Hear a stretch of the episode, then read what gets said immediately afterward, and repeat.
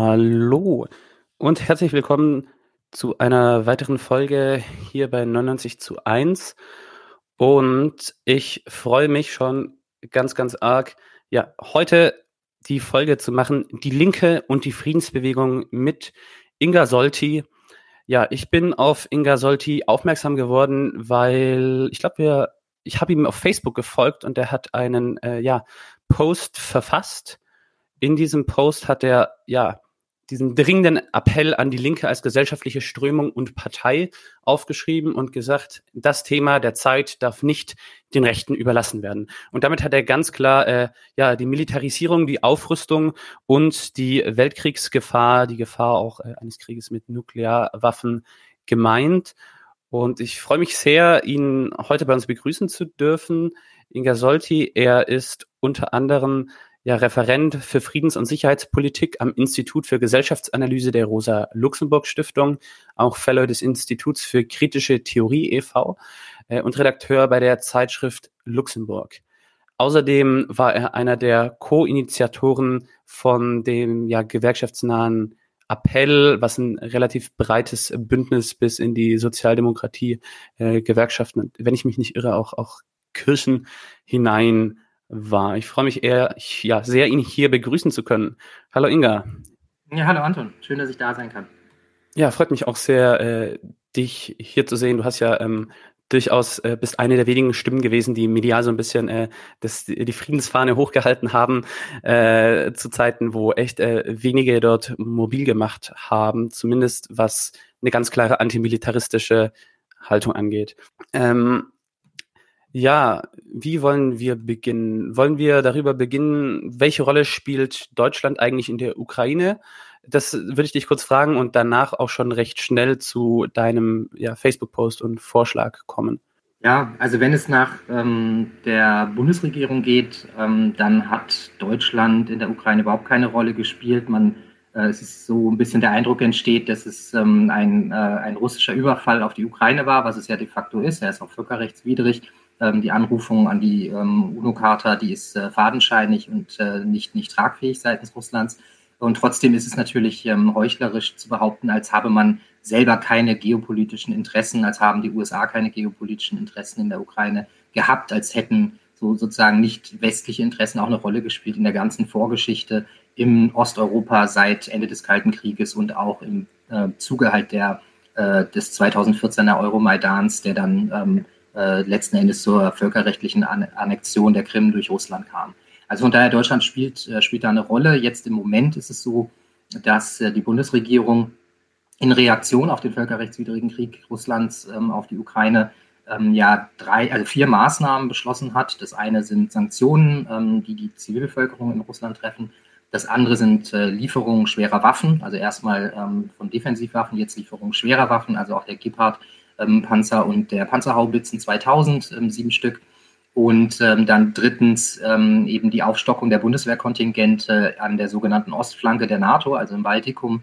Und ähm, dann die Hochrüstung, also 100 Milliarden Sondervermögen für die Bundeswehr und die Orientierung auf das sogenannte 2-Prozent-Ziel der NATO, also dass man 2% des Bruttoinlandsprodukts ähm, jedes Jahr mindestens für Rüstung. Das sind letzten Endes die Maßnahmen, die die Bundesregierung beschlossen hat, äh, und damit ist sie von ähm, einem Weg abgekommen, der zunächst lang versucht hat ähm, zu vermitteln. Ähm, es ist ja bekannt geworden durch das Wall Street Journal, dass Bundeskanzler, Bundeskanzler Olaf Scholz äh, noch am 19. Februar, das heißt fünf Tage vor Kriegsbeginn, versucht hat, eine Friedenslösung zu finden, die dann aber vom ukrainischen Präsidenten Zelensky abgelehnt wurde. Ja, das sind schon ähm, eine ziemlich äh, krasse Beurteilung, weil das mediale Narrativ in Deutschland ist ganz und gar nicht so. Und da ähm, sieht man einen Bruch, den du auch beschrieben hast in deinem Facebook-Post, nämlich den zwischen ja ungefähr der Hälfte der Bevölkerung, die diese Story so nicht glaubt äh, oder die vielleicht halt grundsätzlich nicht so auf diesem naiven militaristischen Trip abfährt wie viele Grüne äh, und äh, ja also einerseits diese linksliberales Milieu, wo es auch viele Journalisten gibt, äh, da treffen sich teilweise Konservative und Liberale wieder auf, auf einer Linie zusammen und ähm, ja auch zwischen politischen Eliten. In der Politik äh, ja, sieht man kaum noch Unterschiede zwischen den großen Parteien. Selbst die Linkspartei kommt ein bisschen äh, profillos bei weg, um ehrlich zu sein, in meiner Wahrnehmung. Und irgendwie scheint bloß die AfD in ihrer nationalistischen, auch äh, ja deutsch-imperialistischen Analyse oder in, in, in, mit einem Politikvorschlag, der jetzt einen erzkonservativen Reaktionären wie Putin sympathisch findet, aber andererseits auch äh, vielleicht in der Imperialismusanalyse ähnliche äh, vielleicht Sichtweisen vertritt, wie manche Linke. Gibt es ja in, in Analysen manchmal auch Gemeinsamkeiten, aber natürlich andere Ziele. Ähm, da, da scheint es so, dass irgendwie von links kein Protest mehr kommt. Und der einzige Protest, den es gegeben hat, der war mit Ukraine-Flaggen, jetzt statt EU- oder äh, Deutschland-Flaggen. Und war so halt, naja, sehr getrieben durch die Bestürzung aus den Bildern. Also du hast in deinem Facebook-Post diesen Bruch zwischen medialen und politischen Eliten mit der Bevölkerung beschrieben, dass ja ein großer Teil der Bevölkerung, sage ich mal, in diesem Diskurs nicht beachtet wird und auch nicht parteienpolitisch repräsentiert ist. Ja, es ist also auffällig, dass ähm, im Prinzip in der veröffentlichten Meinung, also sowohl im Rundfunk als auch in den Zeitungen, in den Zeitschriften, ähm, ziemlich eindeutig eine Position vertreten wird, also dass es moralisch geboten sei, ähm, schwere Waffen zu liefern an die Ukraine, die sich selbst verteidigen will. Und es wäre eben unsolidarisch mit der Ukraine, das nicht zu tun. Ähm, dagegen hat es ja zum Beispiel dann einen ähm, Brief gegeben, jetzt zuletzt, also der unterzeichnet wurde von Julie C., Alexander Kluge, Andreas Dresen äh, und vielen anderen, initiiert von Alice Schwarzer von der Emma. Und es hat ja eine unglaubliche ähm, Reaktion, Negativreaktion ähm, hervorgerufen, also nach dem Motto, wie konntet, wie konntet ihr solche Positionen vertreten? Und dort wird immer wieder unterstellt, dass es eine Kapitulationsposition sei, also dass man sozusagen ähm, letztlich der ukrainischen Bevölkerung oder dem ukrainischen Staat suggeriere, sie sollten die Waffen niederlegen, um halt weiteres Blutvergießen zu verhindern. Das ist eine Verkürzung der Positionen, also auch selbst in diesem Brief, aber insgesamt eine Verkürzung der Positionen derjenigen, die, die gegen die Lieferung schwerer Waffen sind, ähm, weil eben ähm, davon auszugehen ist, dass diese Lieferung schwerer Waffen den Krieg verlängern werden ähm, in einer Weise ähm, intensivieren werden und dass äh, die Wahrscheinlichkeit, dass eben Russland, ähm, also dass alle Parteien alle Waffen, die sie zur Verfügung haben, nutzen werden. Ähm, also einerseits die Waffen, die die Ukraine schon seit 2014 von den USA bekommen hat und seit dem 24. Februar bekommen hat, im Umfang von 3,5 Milliarden US-Dollar aus den USA, äh, die Waffen, die aus Deutschland kommen und so weiter, in sehr viel geringeren Umfang ähm, dass also all diese Waffen auf der ukrainischen Seite zum Einsatz kommen, mit dem Ziel, ähm, ähm, die, also auch ähm, den Donbass zurückerobern und auch die Krim zurückzuerobern. Äh, ähm, und andererseits eben Russland auch die russischen Waffen, die bislang noch nicht eingesetzt worden äh, sind, einzusetzen. Also das sind thermoballistische Waffen, das sind taktische Atomwaffen, ähm, die da zum Einsatz kommen dürften, wenn es diese weitere Eskalation gibt. und je länger dieser Krieg dauert, umso schwieriger wird es auch sein, ähm, also im Prinzip von beiden Parteien gesichtswahrend da rauszugehen, ähm, einen, einen Kompromiss anzuerkennen, weil je mehr Leid aufgehäuft wird, umso größer muss der Sieg sein, den man den eigenen Bevölkerungen, den eigenen Kräften, jetzt in der Ukraine natürlich auch den nationalistischen Kräften, in, Russland den nationalistischen Kräften ähm, offerieren muss. Und das ist halt sehr, sehr gefährlich. Also, dass dieser Krieg einerseits halt in der Ukraine eskaliert und dann auch über die Grenzen der Ukraine hinaus. Und dass diejenigen, die jetzt sagen, man müsse Waffen liefern, ähm, um die Ukraine zu unterstützen, letzten Endes Gefahr laufen, aus Zehntausenden ukrainischen Toten womöglich. Ähm, und zu dem Elite-Massenbruch, ähm, so wie ich das genannt habe, ähm, vielleicht noch so viel. Also es ist halt auffällig, dass in der Frage der Lieferung schwerer Waffen es halt eine einhellige Meinung gibt. Auf der einen Seite, was äh, die politischen Parteien anbelangt, jenseits der Linken und auch der, der AfD, aus unterschiedlichen Gründen, sehr verschiedenen Gründen, muss man ganz klar sagen. Ähm, aber und allen anderen Parteien, die ähm, also bis auf einen CDU-CSU-Abgeordneten alle dafür gestimmt haben, auch die Sozialdemokratie, die Grünen sowieso, die Liberalen auch.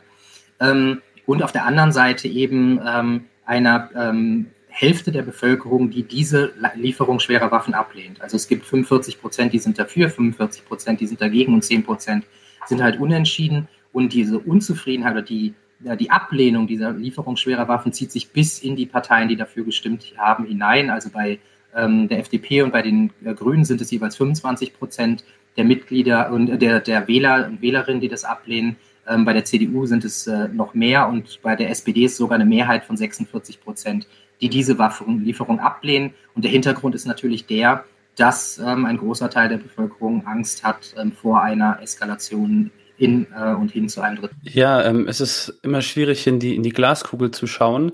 Ähm, aber was wir wissen, ist, dass die Linkspartei gerade sehr krank ist, sehr zerstritten, sehr dysfunktional.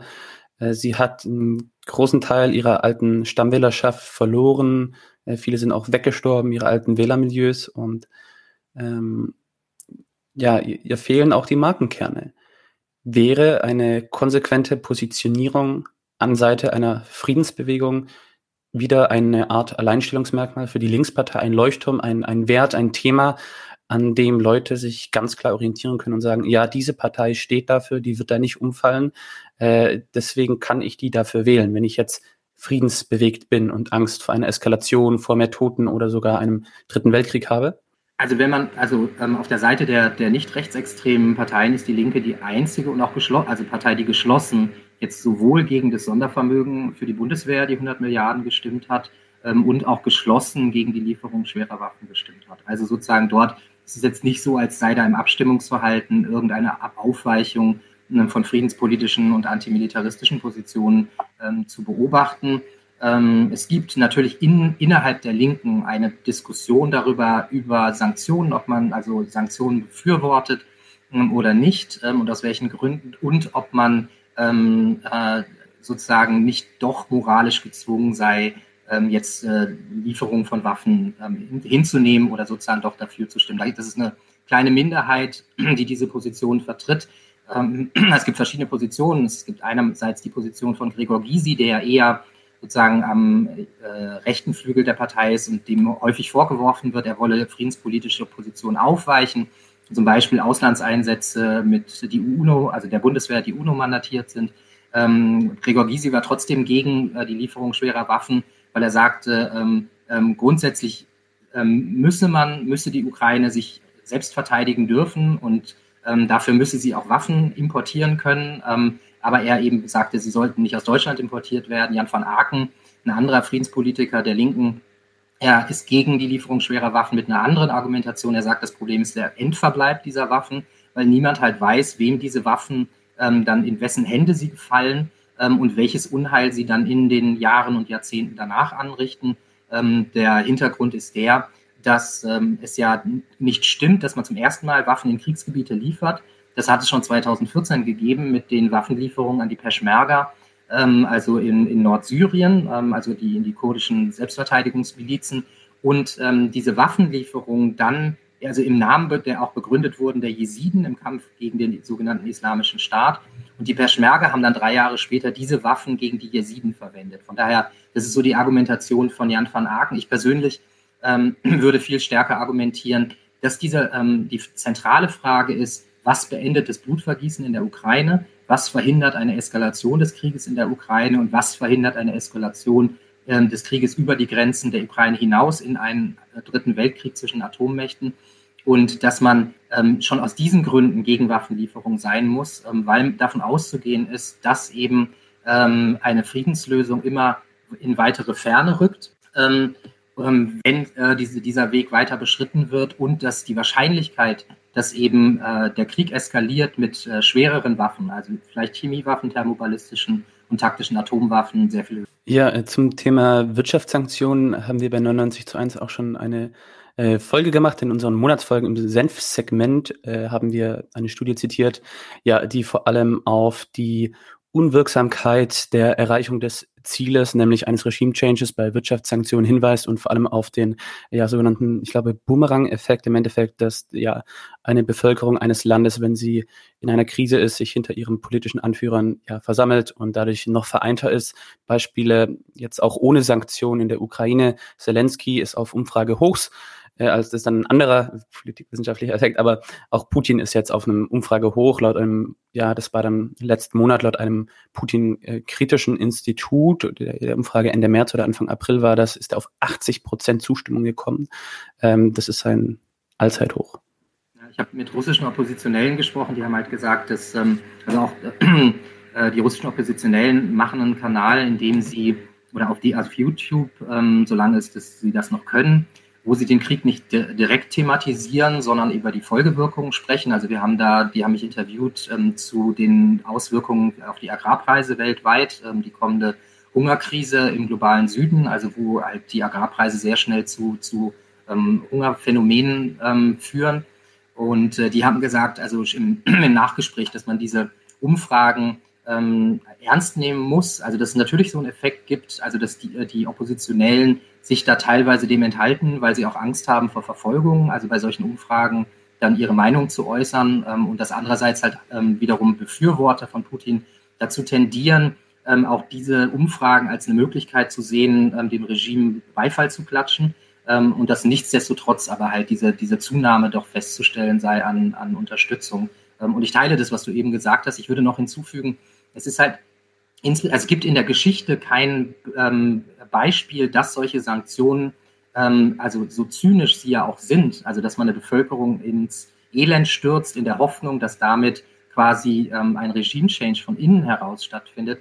Das ist ja eine sehr zynische Logik, aber es gibt in historisch kein Beispiel, ähm, wo das tatsächlich funktioniert hat. Im Gegenteil, es gibt halt viele Beispiele, wo es nicht funktioniert hat. Nehmen wir das Beispiel der ähm, Sanktionen im Irak äh, nach dem Zweiten Golfkrieg, ähm, die ja also nach verschiedensten Berechnungen also ähm, zwischen 150.000 ähm, und äh, 600.000 Menschen, also vor allem Kinder, das äh, mit dem Leben bezahlt haben. Also wirklich eine dramatische humanitäre Katastrophe, die da ähm, hervorgerufen ist. Ähm, und ähm, man sollte in diesem Zusammenhang vielleicht auch mal an Madeleine Albright erinnern, die ja von vielen als die erste Frau im Amt der Außenministerien der USA gelobt worden ist und die damals auf die Frage sagte, ob ähm, der Tod von 500.000 Kindern es wert sei, also diese Sanktionen wert sei. Und sie sagte, ähm, ja, das sei es wert, das sei ein Preis, den man bereit sei zu zahlen. Ähm, natürlich mussten den Preis die irakischen Kinder bezahlen und nicht Madeleine Albright. Ähm, und die wurde jetzt eben als äh, Ikone der feministischen Außenpolitik gefeiert. Das ist unglaublich zynisch natürlich. Sie wurde von den Grünen zum ihrem Bundesparteitag sogar eingeladen. Äh, von Annalena Baerbock, als sie verstorben ist, gab es noch einen Trauerpost, was für eine tolle Feministin sie gewesen sei. Und genau. früher waren genau. feministische genau. Gruppierungen aus der Arbeiterinnenbewegung äh, ganz klar gegen Wirtschaftssanktionen, weil sie wissen, dass ja vor allem Frauen und Kinder und diejenigen, die die Care-Arbeit leisten, also Frauen, als erste von den äh, Wirtschaftssanktionen zu Hause betroffen sein werden, wenn das Essen knapp ja, ja, genau, und so weiter. Genau. Ja, und selbst da hat es nicht dazu geführt, dass die irakische Regierung, äh, die irakische Bevölkerung sich gegen Saddam Hussein ähm, engagiert hätte oder sozusagen für einen Regime-Change gesorgt hätte, ähm, sondern Saddam Hussein blieb halt äh, bis 2003, bis zum US-Krieg im Irak eben an der Macht. Ähm, und ähnlich verhält es sich mit äh, den ähm, ähm, Bombardierungen im Zweiten Weltkrieg der deutscher Städte, also wo auch Amerikaner, ich wohne im Osten Berlin, ähm, das, äh, den ehemaligen Arbeitervierteln, also die sich ja wie so ein Ring von Wedding, äh, Pankow äh, bis Neukölln runterziehen. Ähm, und äh, die Arbeiterviertel wurden viel, viel stärker bombardiert als jetzt irgendwie Dahlem oder Zehlendorf, die ganzen reichen Viertel, Grunewald.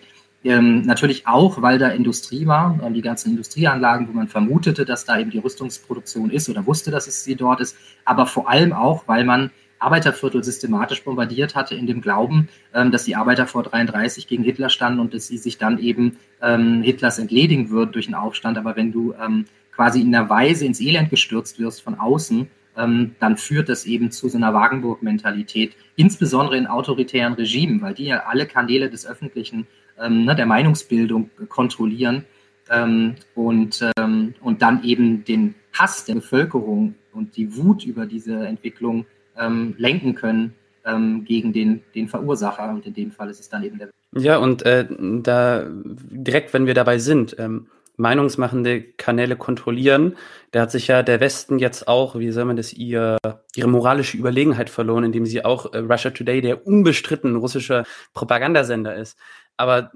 halt, äh, naja, nach hiesigen Regeln eigentlich mal existieren durfte der dann halt genauso verboten wurde wie auch ähm, Kanäle in, in anderen Ländern. Ähm, ich fand es sehr interessant, wie du vorhin dargelegt hast, dass eben natürlich äh, die russische Föderation in der Ukraine völkerrechtswidrig die, die Krim annektiert hat und dann jetzt auch da äh, den Krieg gestartet hat, den Überfall auf die Ukraine. Allerdings, dass halt gleichzeitig ähm, die Handlungen davor ausgeblendet werden im medialen Narrativ. Also, dass das schon sehr manipulativ ist, dass die äußeren Umstände komplett vorgelassen werden. Und äh, ja, das ist so auch generell das Narrativ, alles jetzt auf Putin zu, zu ähm, personalisieren und zu sagen, der spinnt doch, es halte ich für viel zu kurz geschossen. Ähm, ein Beispiel davon, dass nicht die ganze Welt äh, die westliche Sichtweise teilt, wäre der Papst Franziskus. Äh, der hat, kommt ja aus Argentinien, ist deutlich linker, zumindest in, in wirtschaftlichen Fragen, als der deutsche Papst zuvor. Ähm, der hat ja auch äh, so ja ein bisschen darauf aufmerksam gemacht, dass der Westen auch eine Mitschuld trägt und genauso der brasilianische Präsidentschaftskandidat von der PT, Lula, Lula da Silva, hat auch äh, natürlich auch Putin kritisiert, aber eben auch darauf aufmerksam gemacht, dass es durchaus eine ja geteilte Verantwortung von den verschiedenen Seiten dieses Konfliktes gibt. Ähm, was findest du, wie frei ist denn wirklich die deutsche Presse in der medialen Berichterstattung? Inwiefern gibt es überhaupt noch eine Meinungsvielfalt, eine Pluralität und auch Toleranz gegenüber Journalistinnen und Journalisten, die eben nicht eins zu eins das Copy-Pasten oder in einer anderen Form wiedergeben, wie es eben staatstragend das mediale Narrativ ist? Also ähm, da will ich gleich dann noch was zu sagen, aber ich wollte, ähm, würde gern vielleicht noch einen Satz zu sagen zu dem, der ähm, Nicht-Kritik ähm, aus dem globalen Süden jetzt an Russlands Vorgehen. Also ich finde, ähm, also die Verantwortung für diesen Krieg trägt eindeutig Russland. Also Krieg ist nie die Lösung. Ähm, und der Krieg als, also gehört geächtet als ein Mittel der Durchsetzung ähm, von politischen Interessen. Ähm, und von daher, also ähm, ist diese Verantwortung alleine äh, die russische Verantwortung. Das heißt aber trotzdem natürlich nicht, dass es eine Vorgeschichte gegeben hat. Ähm, also die Linke hat ähm, ja immer gefordert, dass es eine europäische Sicherheitsarchitektur ähm, unter Einschluss Russlands geben müsse, im Ergebnis halt des Endes des Kalten Krieges. Und äh, Fakt ist, also hätte es diese europäische Sicherheitsarchitektur unter Einschluss Russlands gegeben, gäbe es heute diese. Und äh, man wird aufarbeiten müssen, welche Fehler gemacht worden sind. Also ähm, viele des äh, Kommunismus oder Sozialismus oder äh, Anarchismus oder wie auch immer unverdächtige Leute ähm, haben das ja auch thematisiert. Wolfgang Ischinger, der Chef der Münchner Sicherheitskonferenz, hat äh, am 30. Äh, Dezember in der Süddeutschen Zeitung argumentiert, dass eben die, das Versagen des Westens, ähm, die Aufnahmebestrebung Russlands in ähm, die NATO oder in, ähm, ähm, also der, der Ausschluss auch Russlands aus der ähm, osteuropäischen Partnerschaft, dass das ein, ein Sündenfall gewesen sei, ein Fehler, ähm, der quasi mit dazu beigetragen hat, dass Russland sich von Europa immer mehr entfremdet hat. Also man denke daran, also wie stark Putin, ähm, selbst Putin noch versucht hat, ähm, eine eurasische Friedensordnung ähm, zu schaffen, also die ähm, entmilitarisiert ist, von Rüstungskontrolle geprägt ist, von Abrüstung ähm, geprägt ist ähm, und die von Lissabon bis Vladivostok gehen sollte. Dafür wurde er im Deutschen Bundestag beklatscht ähm, und davon, vor dem Hintergrund muss man eben, glaube ich, aufarbeiten, was da passiert ist. Das hat ja auch Günther Verheugen gesagt, der ähm, ehemalige stellvertretende EU-Kommissionspräsident und ähm, äh, EU-Kommissar für die Osterweiterung, dass man fragen müsse, ähm, also dass man das aufarbeiten müsse, ähm, ähm, weil es irgendwie Bücher gäbe, also die ganze Bibliotheken zur Aufarbeitung des Ersten Weltkrieges und wie es dazu kommen konnte, des Zweiten Weltkrieges und dass es heute schon als Appeasement gilt, wenn man überhaupt darüber redet, ähm, wie dieser Krieg entstehen konnte. Also, ne, oder als Appeasement genannt, bezeichnet wird, wenn, wenn man überhaupt versucht, irgendwie darüber, ähm, über die Vorgeschichte zu reden. Ähm, und der in Frage stellte, ähm, oder die, ne, einen Bezug sieht, ähm, ähm, er sagte, also was habe die, also wer hat Minsk II eigentlich verhindert?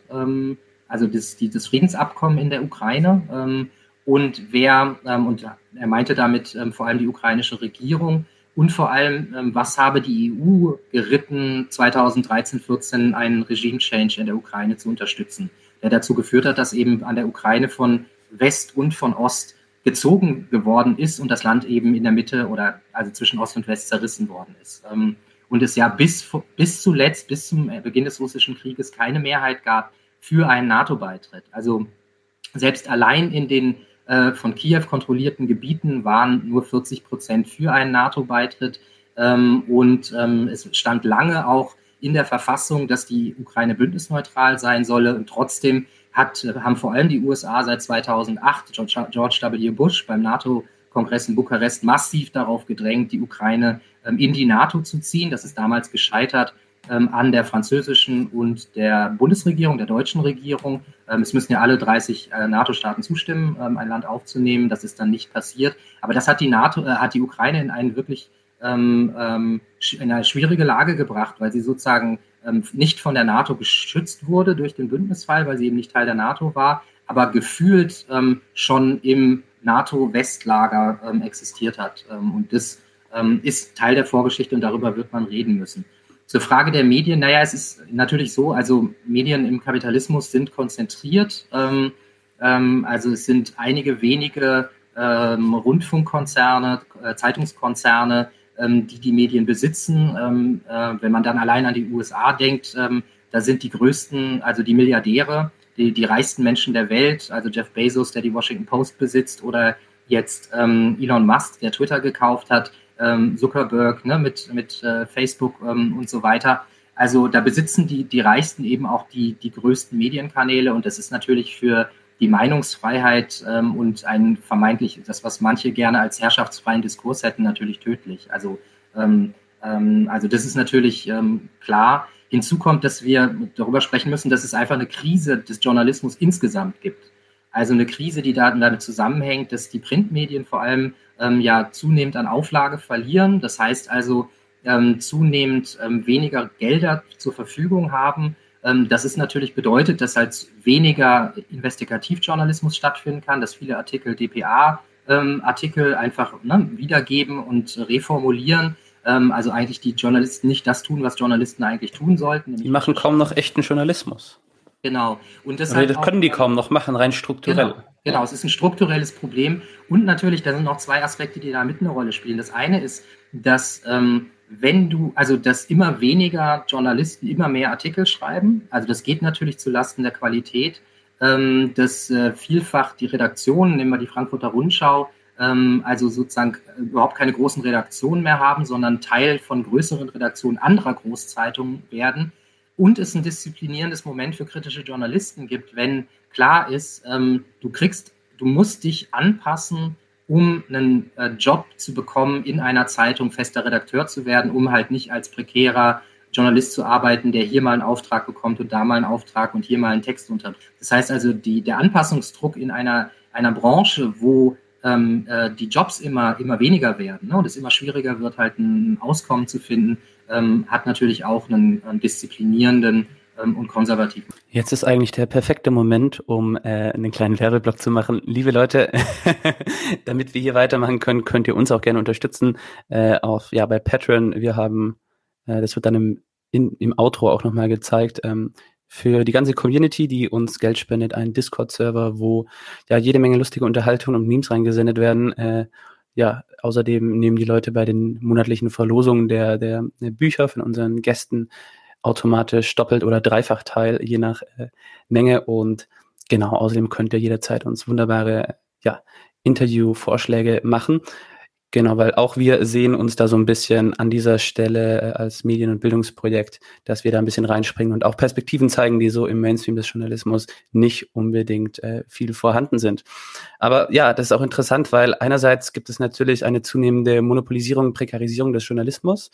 Andererseits äh, gibt es jetzt auch ja die Möglichkeit für kleinere Akteure im Internet, auf Social Media, äh, bei den großen äh, Playern mitzuspielen, kleine Gruppen an Aktivisten im Internet, äh, die viralen Content herstellen oder die alternative Medien betreiben, sind durchaus in der Lage, nun plötzlich mit äh, großen Playern mitzuhalten. Äh, Anfang der Pandemie ist zum Beispiel ja äh, KenFM, Cam Jepsen äh, komplett durch die Decke, aber nicht mit sinnvollem Inhalt, sondern mit dem äh, größten Müll, den er jemals gebracht hat, falls er denn mal gute Sachen gebracht hat, nämlich äh, komplett geschlossenen Weltbildern, Verschwörungstheorien, komplett verkürzte Kritik an der Weltgesundheitsorganisation und Bill Gates, ähm, jeder Menge Antisemitismus auch noch. Äh, da hatte dann endgültig, ist er dann, ich würde sagen, endgültig durchgedreht und hat damit den großen Erfolg geschafft, bis er dann, äh, ja, bis die, das Kapitel dann so ein bisschen äh, vorbeigegangen ist. Äh, wie kannst du dir solche Phänomene erklären? Hat es was damit zu tun, dass eben die Medien nicht mehr ausreichend äh, eine Meinungsvielfalt abbilden oder ist es so eine historische Kontinuität vom Verschwörungsdenken, geschlossenen Weltbildern oder, oder wie, wie kann man das sich erklären? Und das wird dann im Anschluss darauf äh, auf mögliche Probleme für den Aufbau einer neuen Friedensbewegung äh, sicher auch nochmal interessant. Ja, also ähm, tatsächlich hat ja ähm, also Ken Jebsen so seinen Aufstieg gemacht mit äh, dem, dem Irakkrieg, ähm, dann mit einer ähm, US-kritischen Berichterstattung. Es spielte dann auch nochmal eine große Rolle 2014 ähm, während des ähm, Ukraine-Konflikts, ähm, weil da natürlich, also im Krieg, es gibt ja den berühmten Satz, äh, der, der, das erste Opfer, Todesopfer des Krieges ist immer die Wahrheit. Also ne, alle Seiten versuchen mit Propaganda die öffentliche Meinung zu beeinflussen. In Kriegen ist es immer so gewesen, dass äh, sie mit äh, Kriegslügen begonnen worden sind. Also es gibt fast keinen Krieg, ähm, wo man nicht ähm, wirklich, wirklich monströse Kriegslügen identifizieren kann, auch historisch sozusagen einwandfrei und, und ähm, unwiderlegbar. Also denken wir an ähm, den Ersten Weltkrieg und die Behauptung, mitten im Frieden überfällt uns der Feind. Ähm, denken wir irgendwie an den Zweiten Weltkrieg äh, und den Überfall auf den Sender Gleiwitz, also wo die Nazis ähm, Wehrmachtssoldaten in polnische Uniformen gesteckt haben, um einen ähm, Überfall Polens auf Deutschland, äh, Deutschland, also Nazi-Deutschland zu ähm, fingieren oder zu suggerieren und wo dann Hitler sagte, ab 5.45 Uhr wird zurückgeschossen. Also so nach dem Motto, als ob der Überfall auf Polen eben ein rein defensiver Akt gewesen sei.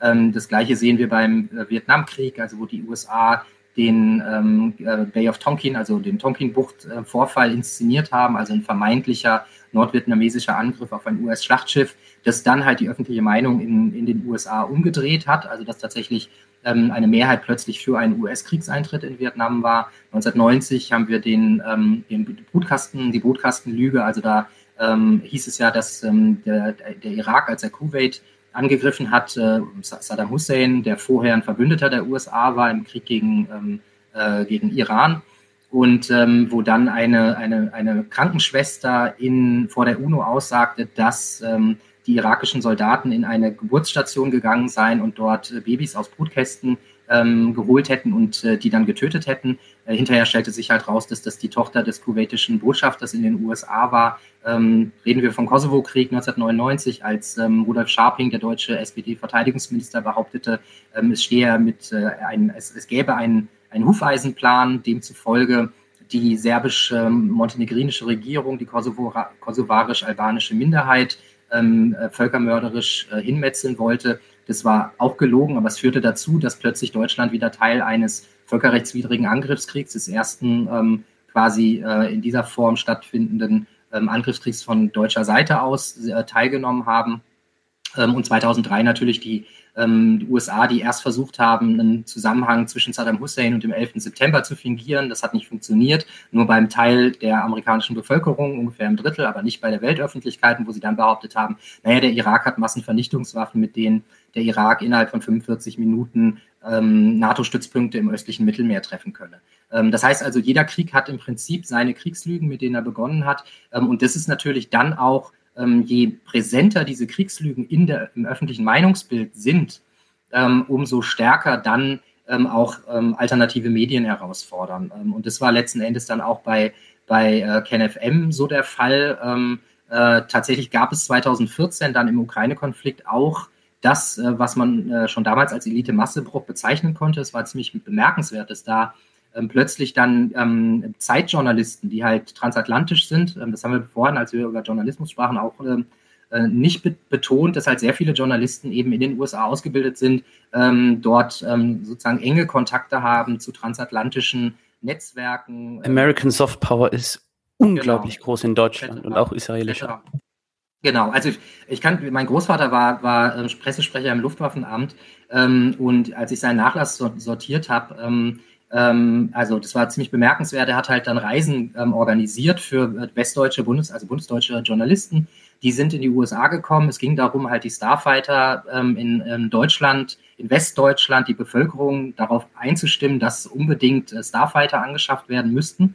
Ähm, da sind dann Fritz Pleitgen und andere große Journalisten, spätere große Journalisten dann in die USA gegangen. Und mein Großvater hat alle Zeitungsartikel, die die dann in deutschen Zeitungen, also westdeutschen Zeitungen platziert haben, gesammelt. Die waren fast wortgleich. Ähm, und so wurde letzten Endes, ne, also mit ähm, üppigen, ne, guten Reisen, gutem Essen, ähm, wurde letzten Endes dann Meinung gemacht in, in der Bundes. Ähm, Und, ähm, und dass da in solchen Situationen dann halt plötzlich ähm, kritische Stimmen entstehen. 2014 war es bemerkenswert. Also der, die Zeit hat ja eine, eine, sehr klare Blattlinie, die transatlantisch und äh, bellizistisch ist. Ähm, also immer wieder ja, auch ja. volkserzieherisch in Außenpolitik agiert, ne, die Bevölkerung auf immer mehr Auslandseinsätze vorzubereiten. Und da gab es so einen schönen Moment, als äh, Jochen Bittner in der Zeit ähm, darüber nachdachte, ob man, also wie es dazu kommen könnte, dass die Bevölkerung jetzt nicht die veröffentlichte Meinung teilt, und er sich fragte, ob man in der Vergangenheit zu kritisch über die USA, also über Guantanamo, über Abu Ghraib, über Fallujah, über ähm, äh, den NSA-Skandal, die Überwachung halt Deutschlands durch die USA, ne, ähm, berichtet habe. Ähm, und ähm, also man quasi zusehen konnte, wie letzten Endes innerredaktionell man darüber nachdachte, vielleicht jetzt zunehmend äh, unkritischer über die USA zu berichten, damit die deutsche Bevölkerung ähm, nicht mehr äh, kritische Haltung einnimmt jetzt zum transatlantischen Bündnis. Ja, das ist schon äh, eine, eine ziemlich krasse Dynamik, was da im, im Journalismus passiert. Aber wir haben jetzt diesen Elitenmassebruch. Was sollen wir tun? Was soll eine Linke jetzt tun? Was wäre ähm, dein, dein Vorschlag, eine Strategie? Es gibt viele unpolitische Menschen oder frisch politisierte Menschen, vielleicht auch Menschen, die sich schon mal 2014 äh, politisiert haben mit der Krim-Annexion oder auch zu anderen Zeiten, die jetzt nicht mehr von den medialen Eliten äh, ihre Meinung teilen. Den, da geht es links rein, rechts raus. Und äh, genauso auch äh, von vielen ja, Berufspolitikern der großen Parteien auch nicht mehr repräsentiert sind. Was muss eine gesellschaftliche Linke jetzt tun? Und was könnte auch eine Linkspartei jetzt tun? Ja.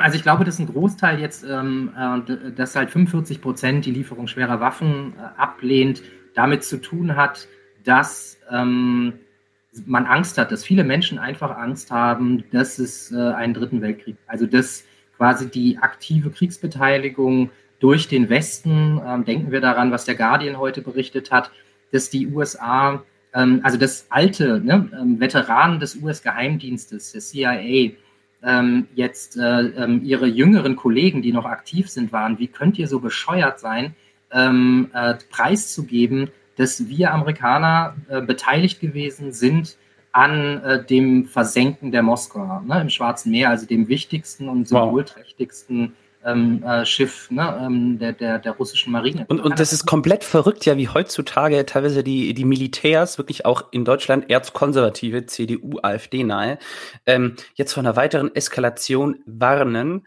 weil Leute, die keine Ahnung davon haben, die vielleicht selber äh, Kriegsdienst verweigert haben, äh, da an Entscheidungsstellen in Politik und Journalismus sitzen und richtig krass naiv Hetze betreiben.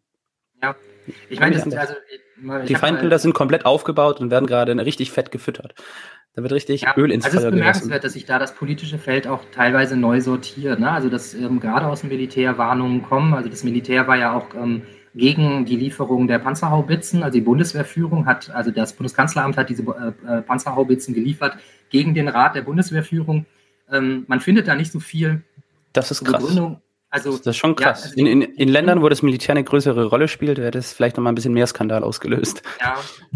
Ähm, zur Begründung, man, man, liest, also es gab kein, kein Gutachten oder ähnliches, also es wurde nur kolportiert, dass es, ähm, dass einerseits moniert wurde, dass ähm, man die Waffen nicht entbehren könne ähm, und dass zum anderen die der Ukraine nichts nutzen würden, teilweise weil sie wohl viel zu hoch digitalisiert seien ähm, und natürlich auch klar ist, also die ukrainischen Soldaten müssen daran ausgebildet werden ähm, und äh, das, äh, ist ein längerer Zeitraum. Ähm, man will das zum Glück ja in Deutschland machen, ne? nicht in der Ukraine. Ist ja wirklich auch katastrophal, dass äh, US- und äh, britisches Militär, NATO-Truppen in der Ukraine sind. Also das hat ein unglaubliches Eskalationspotenzial. Man muss sich einfach nur mal vorstellen, was passiert, wenn ähm, äh, ein Luftschlag Russlands ähm, plötzlich diese ähm, NATO-Soldaten aus Britannien oder den USA tötet. Oder man stelle sich vor, die wären so nah an russischen Einheiten dass sie gefangen genommen werden könnten und würden dann triumphalistisch von einer freidrehenden, ähm, ähm, rachenehmenden Einheit äh, getötet werden, also in Gefangenschaft, unbewaffnet.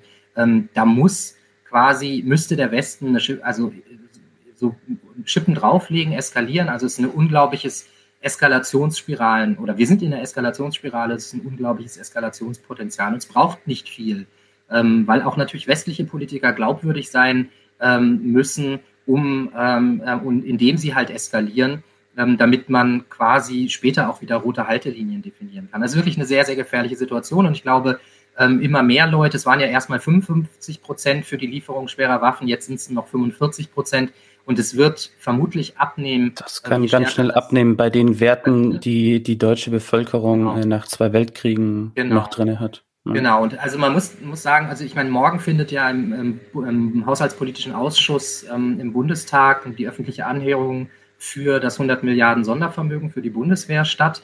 Ähm, ich bin da als ähm, Sachverständiger der, der Linksfraktion nominiert ähm, und ähm, ähm, als einziger, die Linksfraktion darf als kleinste Fraktion einen Sachverständigen nominieren. Und äh, da ist es natürlich so, da ist die Links Linkspartei die einzige, die dagegen ist. Also die AfD ist für diese, die, die Hochrüstung, sie hält sie nur sozusagen den Weg für frei. Mhm.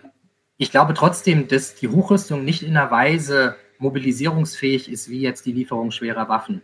Also ähm, die Hochrüstung, da haben wir vom Appell ja kritisiert, das ist ein demokratiepolitischer Skandal. Ähm, wenn so ein, eine krasse Kurskorrektur, ein Bruch mit sozusagen dem, was 70 Jahre lang bundesdeutsche Außenpolitiklinie war, also eine Politik der militärischen Zurückhaltung und so weiter, ähm, quasi über Nacht beendet wird ähm, ähm, durch ein letztlich eine basterpolitische Maßnahme der Bundesregierung mit äh, der Opposition Friedrich Merz ähm, und Lindner und dass offensichtlich nicht mal die Fraktionsvorsitzenden der Regierungsparteien Bescheid wussten. Also ne, so eine Maßnahme. Die dann aber auch keinen großen Radau gemacht haben.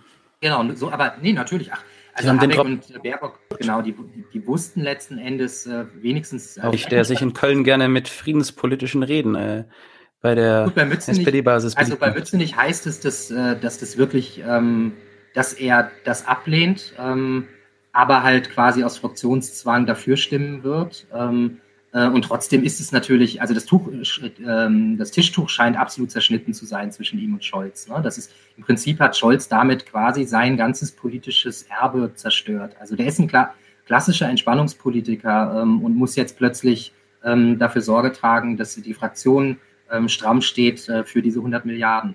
Aber ähm, was ich sagen wollte. Eine erste Probe äh, von einer sehr jungen SPD-Fraktion. Das sind ja jede Menge äh, Jusos, ja. die vor ja, allem SPD-Nachwuchs und äh, sehr wenig äh, Sozialismus predigen, würde ich sagen, in ihrer Mehrheit. Wir haben das beim, beim Appell erlebt, also dass, ich meine, die, ähm, dass es viele Sozialdemokraten gibt, insbesondere bei der äh, Demokratischen Linken 21, die das ablehnen. Ähm, und ähm, Jan Dieren und äh, von Malotki ähm, haben das ja dann auch, haben ja auch den Appell unterschrieben, was sehr mutig aber ist. Aber dann für die Lieferung der schweren Laffen, äh, Waffen gestimmt, was mich sehr enttäuscht hat von den beiden, aber hat mich nicht überrascht. Das stimmt, ähm, wobei, also ähm, ähm, Jan zumindest ähm, quasi, also das, das, wofür, was, was Scholz dann durchgewunken hat, war nicht das, was innerfraktionell eigentlich ähm, äh, thematisiert worden ist. Also ähm, letztlich hat äh, Scholz quasi sie dann auch schon wieder betrogen und ähm, man kann es, also man kann es kritisch sehen auf jeden Fall. Ähm, also ich hätte es nicht getan, aber ähm, es ist ja gut, dass die Linke das ähm, äh, geschlossen abgelehnt hat. Äh, der Punkt ist aber, du fragtest ja, was, was kann man tun oder ne, sozusagen was, ähm, ja. warum der, auch der Appell. Und ähm, also das Sondervermögen wird nicht so stark mobilisieren können. Also es ist klar, dass es massive Sozial- und Kulturkürzungen nach sich ziehen wird. Also es wird, ne, also die CDU pocht jetzt schon auf einen Tilgungsplan. Ähm, die haben mit äh, ähm, äh, Christian Lindner einen Verbündeten in der Regierung und es wird krachen in der Regierung spätestens in anderthalb Jahren, ähm, wenn halt entweder Scholz sein Rentenversprechen brechen muss, also die Rente auf dem Niveau von 48 zu halten. Das heißt also nicht noch mehr flaschensammelnde Rentnerinnen und Rentner ähm, äh, zu akzeptieren oder wenn halt Lindner äh, darauf drängen wird, eben, dass äh, die Schuldenbremse wieder eingehalten wird ähm, und entsprechend sozial gekürzt wird. Und sein Chefberater Lars Feld hat ja jetzt schon gesagt, ähm, dass das Kürzung nach sich ziehen muss, dass die Schulden abgebaut werden in den nächsten 10, 15 Jahren für die Bundeswehr. Und trotzdem ist sowas nicht so mobilisierend, weil es halt weit in der Zukunft oder scheinbar in der Zukunft ist es nicht so greifbar wie die Angst vor einem Atomkrieg. Ähm, das Gleiche gilt auch, ne, wenn man sagt, irgendwie, wir brauchen diese Gelder für die, äh, die Abwehr der Klimakatastrophe dann ist die Klimakatastrophe ja offensichtlich jetzt gerade kein Thema mehr. Die hat gerade Pause. Ähm, so, ne? Und ähm, von daher, also die Angst vor dem Atomkrieg wird stärker mobilisieren und man muss davon ausgehen, dass wenn 45 Prozent der Bevölkerung Angst haben, in einen Atomkrieg oder einen dritten Weltkrieg gezogen werden, äh, zu werden, dass das halt äh, einen Ausdruck auf der Straße findet. Wir haben das 2014 schon erlebt mit dem Friedenswinter und den Mahnwachen. Äh, die Linke hat damals gesagt, sich daran nicht zu beteiligen, als jetzt dann zum Beispiel Da gab es dann ähm, Beschlüsse des Parteivorstandes. Genau, sich daran nicht zu beteiligen, weil eben auch ähm, ähm, sozusagen rechte Kräfte, ich meine, auch Jürgen Elsässer war da beteiligt, er war damals noch nicht der Jürgen Elsässer von heute, aber er war schon sozusagen ganz klar auf Er war schon Jürgen Elsässer. Genau, also ähm, und ähm, auch Ken Jebsen wurde da ja schon kritisch gesehen als jemand, der Verschwörungstheorien verbreitet ähm, ähm und äh, man hat sich daran nicht beteiligt. Hm, und diese Situation würde sich wiederholen. Wenn jetzt halt. Würdest du das damals, damals äh, rückblickend als richtig oder falsch bezeichnen? Ich glaube, im Rückblick ähm, gibt es Sprechen. Weil es gab ja auch Kräfte, die es versucht haben, die das vorgeschlagen haben damals und die da auch ein paar Demos mitgelaufen sind oder zumindest eine Ablehnung dessen abgelehnt haben, was ja zu starken Kontroversen geführt hat. Ja. Also ich glaube, es sprechen viele Gründe dafür, dass, dass es ähm, Sinn gemacht hat. Ich habe grundsätzlich eine Haltung, also eine, na, ne, ich bin an Rosa Luxemburg orientiert, ähm, die ja gesagt hat, ähm, oder letztlich eine Position vertreten hat, wenn die Massen in Bewegung geraten sind, ähm, an einer Streitfrage sich politisiert haben, dann haben sie zwangsläufig ein, natürlich kein, kein ähm, kohärentes sozialistisches linkes Bewusstsein. So, ähm, und von daher muss eine Kraft, aber es ist gut, dass sie in Bewegung geraten sind. Und die, Sozial die Aufgabe einer sozialistischen Partei wäre eben da reinzugehen und quasi ähm, darauf, da, quasi sozusagen in diese Massen hineinzuwirken und zu argumentieren, ähm, dass sie letzten Endes eine sozialistische Richtung einschlagen sollten. Ne? Ähm, eine klar antiimperialistische Richtung und, und, und. Ähm, Aber wie viel, wie viel ideologische Klarheit ist bei den heutigen Linken überhaupt noch vorhanden, was jetzt eine äh, antiimperialistische oder antimilitaristische Haltung angehen würde? Weil ich habe den Eindruck, das sind einfach nur ein paar Szene-Linken, die möchten viel Macht in ihren kleinen Grüppchen ausspielen. Die möchten vielleicht noch wiedergewählt werden in der Partei Die Linke. Aber ich habe da bei vielen nicht den Eindruck, dass die noch wirklich die Welt und die Gesellschaft verändern möchten. Also natürlich, viele möchten das, aber bei der aktuellen Lage, wie zerstritten die ist, bei der aktuellen Debattenkultur und so weiter, da ähm, sehe ich leider jetzt so, ich bin ja kein Link-Mitglied, ich sehe da von außen, von der Außenwirkung schon ein bisschen schwarz. Und da würde ich dich gerne fragen, was ist denn das Problem der, der aktuell politischen Linken, ich mache mal in Anführungszeichen, äh, warum haben die da so schnell ein ganz konservatives Gefühl, nämlich Ekel, wenn sie auf Leute treffen, die ihnen ideologisch jetzt in der Gesellschaftspolitik nicht besonders nahe stehen? Und ähm, warum, also was ist da das Problem daran? Ich mache mal ein anderes Beispiel. Wenn ich einen bei Fridays for Future bin und keinen Plan von Sozialismus habe oder, oder Marx oder irgendwelchen anderen linken Kernthemen. Oder wenn ich bei der Seebrücke war oder für Refugees Weltcome oder bei einer Antifa-Gruppe, dann mhm. wird man in der Großstadt mit offenen Armen empfangen. Wenn man sich jetzt aber für Frieden äh, interessiert und ähm, ja Angst vor einem dritten Weltkrieg hat oder gegen ja Militarismus ist, dann habe ich den Eindruck, dass in Teilen der Linken zumindest das einfach nicht so cool ist, nicht so hip ist nicht angezogen wird. Also ich, ich finde es ja auch lustig, wenn man Springer eins auswischt und so weiter. Aber dass jetzt gerade ganz links Twitter drauf abfährt, mit dem 9-Euro-Ticket äh, nach Sylt saufen zu gehen und wild äh, campen möchte, ist ja eine lustige Dynamik für die ganzen Spießbürger, die da immer hingehen. Aber es ist jetzt strategisch nicht unbedingt die schlauste Sache in diesen Zeiten. Äh, von dem her da so ein bisschen die Frage, ähm, was läuft dort gerade falsch und welche Strömungen ähm, vielleicht kann man es auch beim Namen nennen, inwiefern haben vielleicht auch antideutsche Strömungen dort eine imperialistische Agenda? Also das glaube ich, glaube ich nicht. Also, ähm, also es gibt ähm, Leute oder einen kleinen Teil, also eine kleine Minderheit von Leuten, jetzt auch in der Bundestagsfraktion, die letzten Endes eine Sprache sprechen, die die Sprache, ähm, ich sag mal, der, der Menschenrechte ist. Also das waren Stefan Liebig oder Anke Domscheit-Berg oder Karin Ley, die auch jetzt zum Beispiel offen waren dann für ähm, ähm, ähm, Waffenlieferungen. Ähm, also für die Hochrüstung ist niemand, ne? also da hat ja auch niemand dafür gestimmt. Aber schon Liberalismus, würde ich sagen. Also eine liberale Definition von Menschenrechten, wenn man, also, naja. Also, ähm, schon also militaristisch. Eine, Offen für Militarismus, wenn es drauf ankommt. Waffenlieferungen.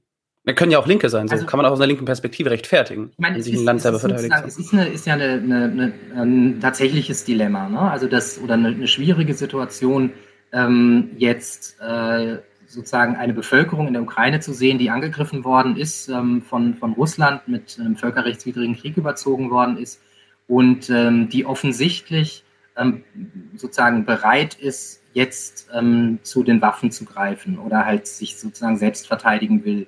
Also bislang sehen wir keine großen Massenproteste, wir sehen keine Massendesertierung, ähm, den Versuche, dass Menschen irgendwie versuchen, über die Grenze zu flüchten und sich halt der, der Rekrutierung zu äh, widersetzen, ne? also die ja, ähm, also dann halt die, ähm, die 18 bis, ich glaube, 54-Jährigen oder sowas dann ja alle ähm, einzieht.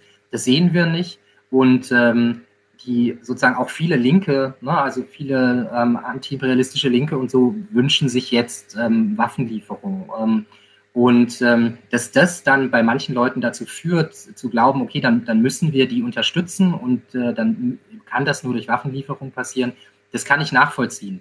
Ähm, insbesondere auch bei Menschen, die jetzt nicht ähm, sozusagen die Fried, also ich sag mal so, die, die, imperialismuskritischen Grundwerkzeuge haben einerseits und auch nicht die friedens- und sicherheitspolitische Expertise ähm, na, also die quasi sich von dieser, diesem, dieser moralischen Erpressung letzten Endes äh, mitziehen lassen und nicht sehen, dass das gefährlich ist, auch ähm, für jetzt die ukrainische Bevölkerung und das ist halt den Krieg. Ähm, und von daher, ich kann das nachvollziehen und es ist trotzdem eine Minderheit ähm, in, in der okay. Fraktion und in der Partei und die friedenspolitische, der friedenspolitische Konsens ist eigentlich ähm, unumstritten. Also Aber es gibt ja durchaus diese Karikatur auch von Sarah Wagenknecht mitgeprägt, diese Karikatur des Lifestyle-Linken, die natürlich ein Stereotyp ist, die natürlich ja. mit der Realität äh, der Linkspartei jetzt nicht so viel zu tun hat.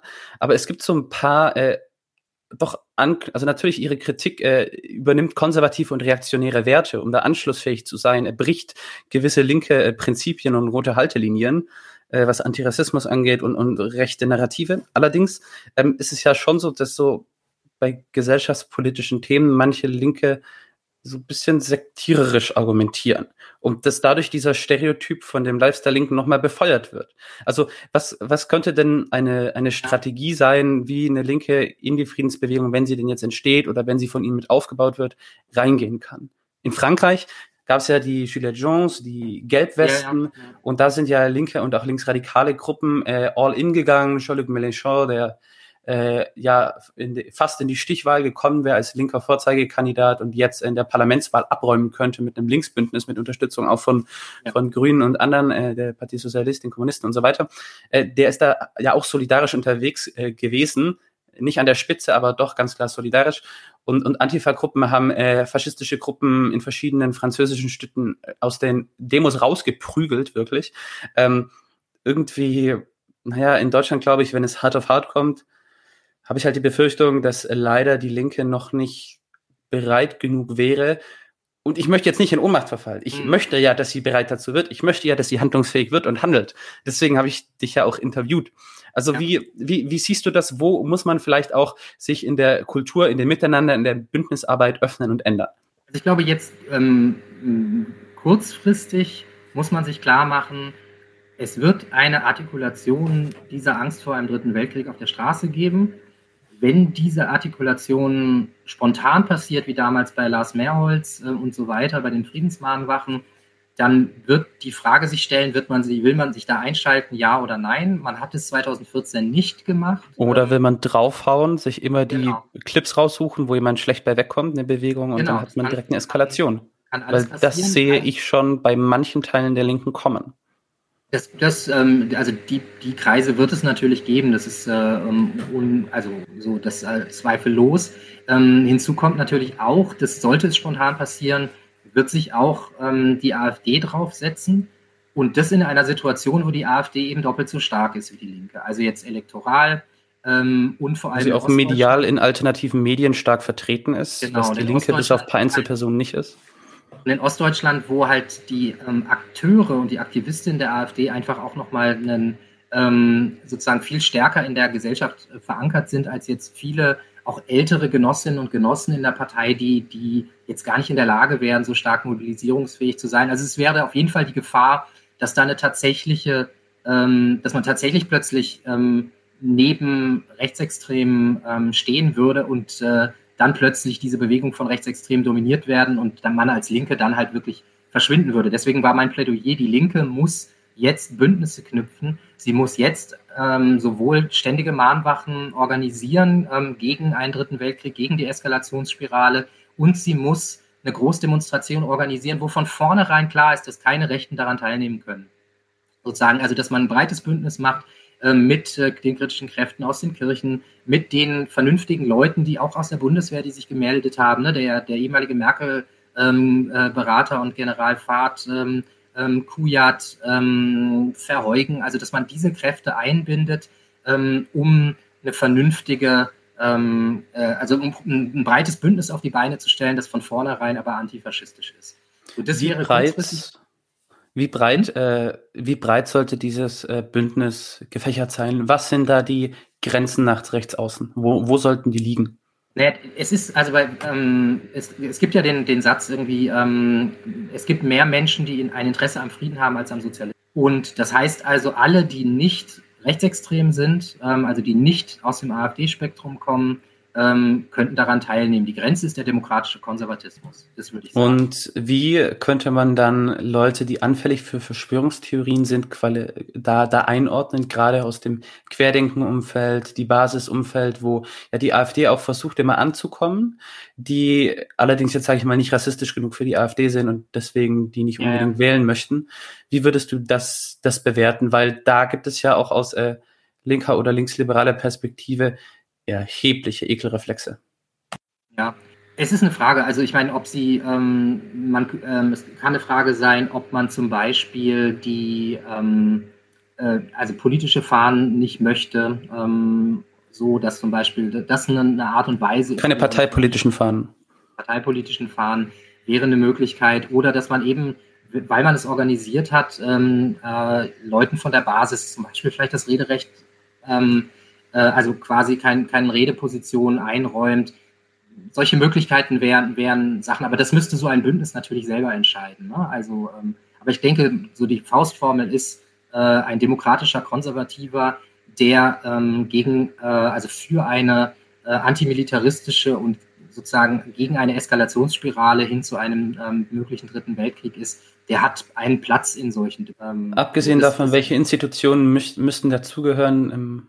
Naja, ich meine, also ähm, Institutionen, wir haben das äh, ja beim Appell ähm, ganz gezielt, ähm, wobei es da ja um die Hochrüstung ging, jetzt nicht um äh, äh die, die Weltkriegsgefahr und die Eskalationsspirale, hm, haben wir ja also gezielt Gewerkschaften, vor allem also ne, Betriebs- und Personalräte ähm, angesprochen, die halt eine Verankerung in der, in der Arbeiterinnenklasse haben, die und auch eine Verankerung, also die mit einer gewissen Legitimität auch über ein politisches Mandat einnehmen können. Ne?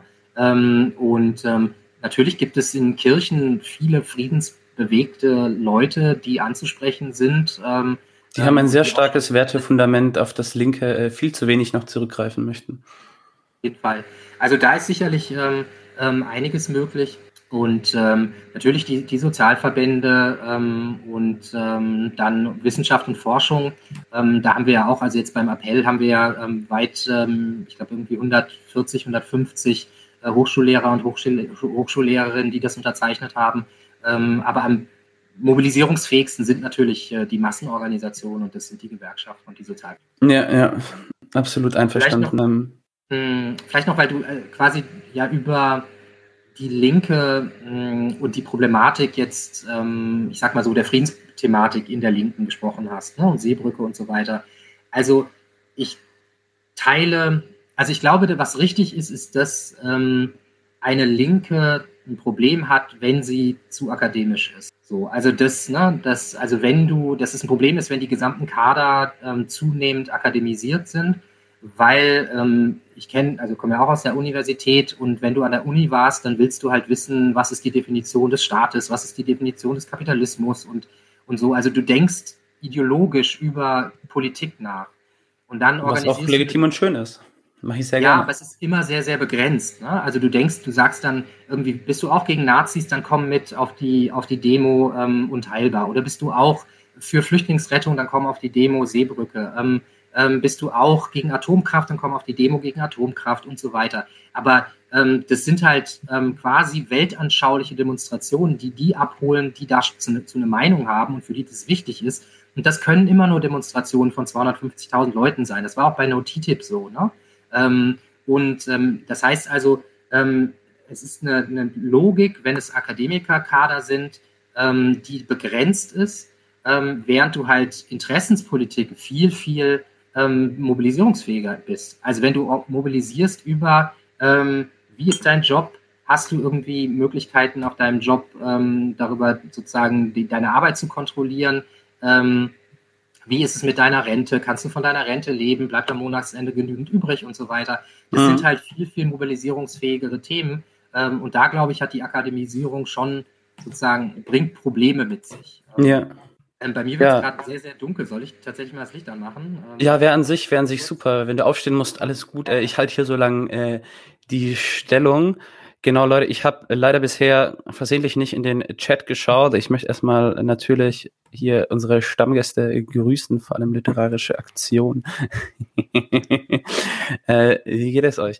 Ähm, ja, aber ist auf jeden Fall eine, eine, ganz wichtige aktuelle Thematik, die uns so schnell nicht los wird. Das wird die nächsten Jahre äh, neben einigen anderen Entwicklungen wirklich weiter begleiten, die Kriegsgefahr. Und da ist so die Frage, was wären die wirklich radikalen linken Forderungen, die da im Programm stehen müssen?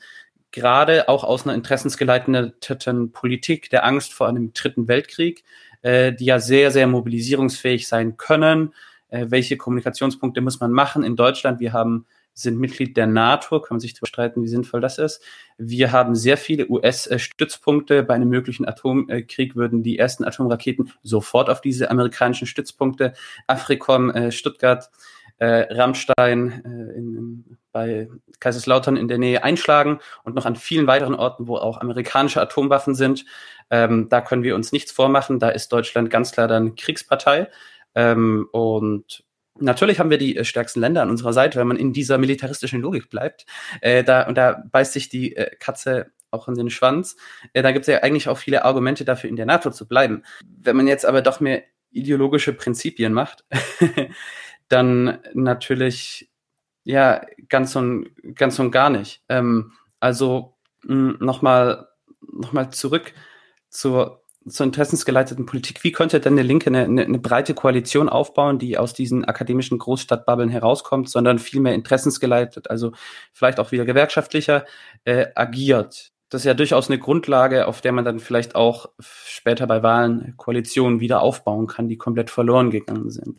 Also es ist ja so, dass, also was nicht stimmt ähm, an der Wagenknechtschen Diktion, die ja auch ein bisschen unverfroren ist, wenn man sich überlegt, dass ähm, es unzählige Linkspartei-Aktivistinnen und Aktivisten sind, die bei jeder Demo äh, und bei jedem Streik vor allem dabei sind. Also jetzt auch den ganzen Streiks in den Kitas, in den, in den Krankenhäusern und so weiter. Ähm, und äh, man Sarah Wagenknecht dort nie zu Gesicht bekommt, dass ausgerechnet sie dann eben ähm, äh, den Linken vorwirft, sie hätten irgendwie den Kontakt zur Arbeiterklasse verloren. Das finde ich schon ein bisschen haarsträubend. Ähm, und ähm, man muss sich auch klar machen, dass jetzt so in den Themen, also wenn man einfach das Wahlprogramm sich anguckt, ähm, oder ähm, also sozusagen durchsucht die, die äh, linke Webseite nach Themen, dann tauchen halt irgendwelche Identitätsthemen irgendwie so zwei, dreimal am Rande auf ähm, und das, die Restthemen sind halt Rente, Arbeitsmarkt, ähm, Prekarisierung, Hartz IV, ne, ähm, ähm, sanktionsfreies äh, Grundeinkommen und so weiter und so fort. Also es sind sozusagen ähm, ständige materielle Dauerbrenner, ähm, die da Thema sind. Die Frage ist, ab wann, also wie glaubwürdig sind sie? Ne? Also die Linke ist jetzt ja mit 4,9 Prozent, ähm, also sozusagen äh, wirklich geschrumpft worden ähm, auf Bundesebene, was eben auch damit zusammenhängt, dass die Linke ähm, äh, es nicht mehr so leicht hat, wie sie das in der Zeit ihres Aufstiegs gehabt hat. Also die Linke kann nicht mehr sagen, wir sind, ähm, wie Oskar Lafontaine das einst mal formuliert hat, wir sind eine entstehende Widerstandsbewegung gegen den Neoliberalismus ähm, und gegen die neoliberale Einheitspartei weil du jetzt natürlich ähm, eine Sozialdemokratie hast, die wenigstens ähm, programmatisch nicht mehr so neoliberal ist, wie sie das in den 2004, 5, 6, 7er Jahren gewesen ist. Ne? Also ähm, Stichwort Mindestlohn 12 Euro, ähm, Stichwort ähm, ähm, Rente und so weiter. und das ist für eine Linke natürlich ein Problem, weil sie jetzt nicht sagen kann, die anderen sind eine neoliberale Einheitspartei und wir sind die Einzige, die dagegen steht dass natürlich eine Sozialdemokratie auch neoliberale, pragmatische Politik macht, das ist auch unbenommen. Ne? Also ähm, es wird sicherlich Sozialkürzungen durch diese Ampelkoalition geben, ähm, allein vor dem Hintergrund der Tatsache, wie stark sich ähm, Kanzler Scholz halt in so eine babylonische Gefangenschaft von Friedrich Merz gegeben. Ähm, hm. Also die Frage ist, ist sozusagen Glaubwürdigkeit. Mhm. Zu, zu, dieser babylonischen Gefangenschaft von äh, Friedrich Merz oder Christian Lindner, auf jeden Fall, ähm, da ist natürlich auch wieder die Frage, inwiefern das jetzt eine akademische Sichtweise darauf ist oder eine interessensgeleitete. Weil ich weiß natürlich auf intellektuellem Niveau, wir alle können uns erklären, dass das nicht so lange gut geht und es zu Konflikten innerhalb der Koalition kommen wird. Aber irgendeine Entscheidung werden die dann treffen. Und dann ist es auch die Frage, ob dann eine Linkspartei mobilisierungsfähig ist oder auch nicht. Und genau, ob die dann noch in der Lage ist, diese interessensgeleitete Politik zu artikulieren. Daran habe ich gerade sehr starke Zweifel. Ähm, auf jeden Fall. Ja. Ist, ist in einer Existenzkrise. Das, ähm, ja, aber eigentlich wollten wir ja zurück. Ja, doch, lass uns über die Existenzkrise der Linken ein bisschen sprechen. Dann, dann, dann kriegen wir nachher wieder den Bogen zurück zur Friedenspolitik. Weil ich fände es nochmal, ja, in, in, ich fände nämlich ein friedenspolitisches Profil äh, sehr interessant, was denn da wirklich Alleinstellungsmerkmale sein könnten. Weil die SPD mit Kanzler Scholz, die wird diese Kraft ganz sicher nicht repräsentieren, auch wenn sie manchmal natürlich äh, von, sag ich mal, belizistischer Seite, von den Grünen, von der CDU und so weiter angegriffen wird. Ja, also ich meine, Alleinstellungsmerkmal hat die Partei ja auf jeden Fall, was ähm, die Lieferung schwerer Waffen an, äh, ähm, nicht die Lieferung schwerer Waffen, die, die Hochrüstung anbelangt, die 100 Milliarden Sondervermögen. Ne, da ist sie die einzige Partei, ähm, die dann auch geschlossen dagegen gestimmt hat. Ähm, bei den Lieferungen schwerer Waffen ist sie die einzige nicht rechts, rechtsextreme Partei, die dagegen ist. Ne? Also von daher, das ist, glaube ich, ähm, das unbenommen ähm, und das wird auch ähm, sicherlich beim, beim Parteitag jetzt im Juni, ähm, also ähm, werden, wird es, also wird die friedenspolitische Position nicht auf. Also auch der Leitantrag in dieser Richtung stützt das, also vom, vom Parteivorstand. so von daher, da bin ich eigentlich, eigentlich nicht so pessimistisch, dass, dass es da irgendwie eine Verschiebung geben wird. Ähm, ähm, die Frage wird eher sein, also ähm, schafft es die Partei aus dem Negativtrend herauszukommen, in dem sie ist? Ähm, also es ist ja wirklich eine ähm, wirklich gefährliche Konstellation, in der die Partei ist. Also es gab jetzt irgendwie diese krasse Wahlniederlage im Saarland. Ähm, heute waren die Wahlen in Schleswig-Holstein, nächste Woche sind sie in Nordrhein-Westfalen. Das wird ähm, äh, Wahlniederlagen geben, also man wird nicht in den Bundestag einziehen. Ähm, jetzt ist ausgerechnet mit dem äh, äh, MeToo-Diskurs ähm, der hessische Landesverband betroffen, also halt ähm, das äh, letzte Bundes-, also Flächenland im Westen. Wenn das verloren gehen sollte bei den Landtagswahlen im nächsten Jahr, dann wird die Wahrscheinlichkeit, dass man es schafft, noch wieder in den Bundestag einzuziehen, ähm, also sehr, sehr stark ähm, belastet sein in jedem Fall, weil du brauchst diese Repräsentanz in der Fläche, vor allem in Flächenländern, ähm, um in irgendeiner Form ähm, dich aus so einer Krise herauszuarbeiten. Es braucht letzten Endes eine Art von, von Acht, also sozusagen ähm, Achtungserfolg ähm, und einer Umkehr, vielleicht bei der Bayernwahl, ähm, so unwahrscheinlich das scheint. Ähm, und darauf ja. muss alle Kraft gerichtet werden, weil ansonsten ja. ist die Wahrscheinlichkeit, dass die Linke verschwindet, äh, sehr hoch. Und wenn die Linke verschwindet, bedeutet das das Ende von jeder linken Kraft in Deutschland für die mindestens die nächsten. Also man muss sich klar machen, dass äh, es keine neue linke Kraft schaffen würde, die ähm, sozusagen diese Position wieder einzunehmen. Warum, warum bist du dir da so sicher? Ähm, weil ich glaube, in Zeiten der Hyperpolitisierung ist das zumindest möglich. Es gab Podemos äh, nach den Indignados-Protesten in Spanien, also auch sehr stark inspiriert natürlich durch linkspopulistische Diskurse aus Lateinamerika, die ganzen Diskurstheorien. Mhm. Äh, es gab äh, jetzt Jean-Luc Mélenchon in Frankreich, der es wirklich geschafft hat, im Gegensatz zu Podemos, äh, wirklich führende linke Kraft zu werden und sich nicht klein zu koalieren zu lassen und da auch eine breitere Koalition ja, und jetzt auch unter Einbeschluss der, der Grünen Partei, der ehemaligen Sozialisten, der Kommunisten und so weiter, sich da etwas aufzubauen. Das heißt, äh, es gab Corbyn, der mit einer Medienstrategie, Anti-Establishment gegen die ganzen Medien übers Internet doch große Achtungserfolge hatte, um äh, echt ich weiß nicht mehr, wie viele Stimmen es waren. Es waren aber, glaube ich, nicht mal 2000 Stimmen, dass er in der ersten Wahl den Wahlsieg verpasst hat bei dem The Winner Takes It All System, dort bei dem Mehrheitswahlrecht. Und also es ist ja durchaus möglich, gegen Medien, gegen Widerstände, äh, durch Social Media, durch Graswurzelbewegungen und so weiter, heutzutage sich erfolgreich zu organisieren. Und ähm, da, da bin ich, also natürlich die Gefahr besteht natürlich, dass erstmal keine Kraft mehr links der Sozialdemokratie geben wird. Aber ich halte das nicht für ausgemacht. Ich halte es für ausgemacht. Ähm weil man sich also ähm, letztlich die Wahlsysteme, also die, die konkreten historischen Bedingungen angucken muss. Und ähm, also ähm, kleiner Werbeblock, also das kann man, ich habe viele Texte darüber geschrieben. Ähm, der letzte ähm, war im Socialist Register über die Krise des Zentrismus. Ähm, das ist so das äh, ja. bedeutendste marxistische Jahrbuch in, in der, der globalen Linken. Und dass man sich klar machen muss, also Corbyn war möglich, weil es ein Zwei-Parteien-System oder ein Mehrheitswahlrecht ist. Das gleiche gilt für Sanders. Du hast dort eine so dramatische Erosion der, der ähm, Kräfte, also der, der, der zwei Parteien, der Großparteien, dass es halt möglich war, für diejenigen, die keine andere Wahl hatten, als in der Partei zu bleiben. Also Corbyn ist in, musste bei Labour bleiben, Lafontaine konnte austreten, ähm, ähm, dass es möglich war, diese Parteien dann letztlich ähm, von, von außen zu übernehmen. Das galt für die Rechte, ne, das galt für ähm, Trump, ähm, das letzte. Johnson. Ja, das galt in Teilen für Johnson, ähm, obwohl der natürlich Teil der Tories ist. Aber ja, es ist das gleiche Phänomen. Das gleiche aber im Brexit-Programm war es eine Übernahme ja, sozusagen, ja. diskursiv der Rechten. Ja, also das, bei, bei Johnson war es mehr so, dass, dass du halt äh, Nigel Farage letztlich ähm, sozusagen in diese Richtung gehen musstest, um halt äh, den, den Rechtspopulisten, den britischen Nationalisten da ein bisschen das Wasser abzugraben. Aber, ähm, aber das ist der Punkt. Also du, du sozusagen dort ist das politische System das im Mehrheitswahlrecht so erodiert, dass die Linken, die nur über diese zwei Parteien kommen können, jeweils eben die Chance hatten, das zu übernehmen.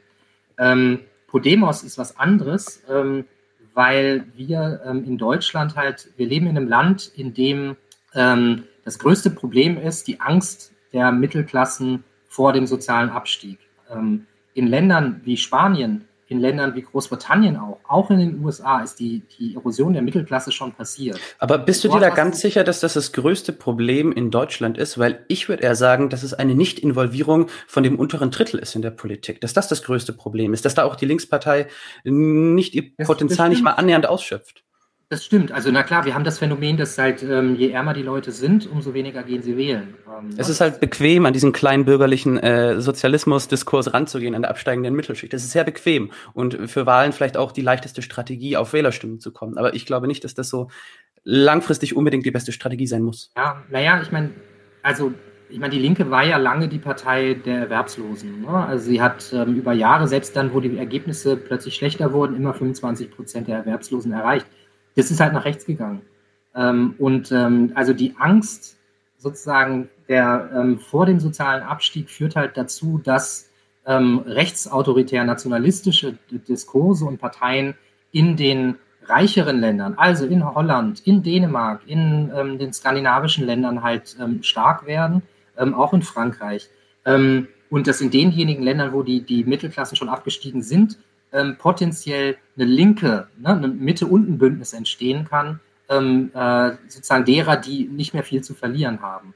Und das ist, glaube ich, ähm, so das, das Grundproblem, das man ähm, in Deutschland hat, ähm, ähm, weil halt sehr viel des Protestes nach rechts geht. Und das ist, glaube ich, der Unterschied.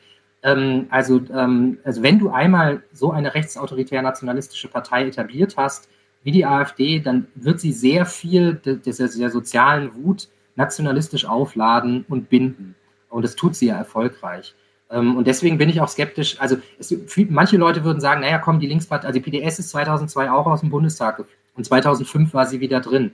Aber die Situation war halt eine ganz andere. Also die Situation war eine Partei, die im Osten noch Volkspartei ist. Das ist die, die, die Linke nicht mehr, ähm, außerhalb von Thüringen. Und auch dort wackelt ähm, Das war eine Situation, in dem du eine krasse Entfremdung zwischen Gewerkschaften und Sozialdemokratie hattest, also Massenproteste der Gewerkschaften gegen die Harzgesetze, 400.000 Leute auf der Straße.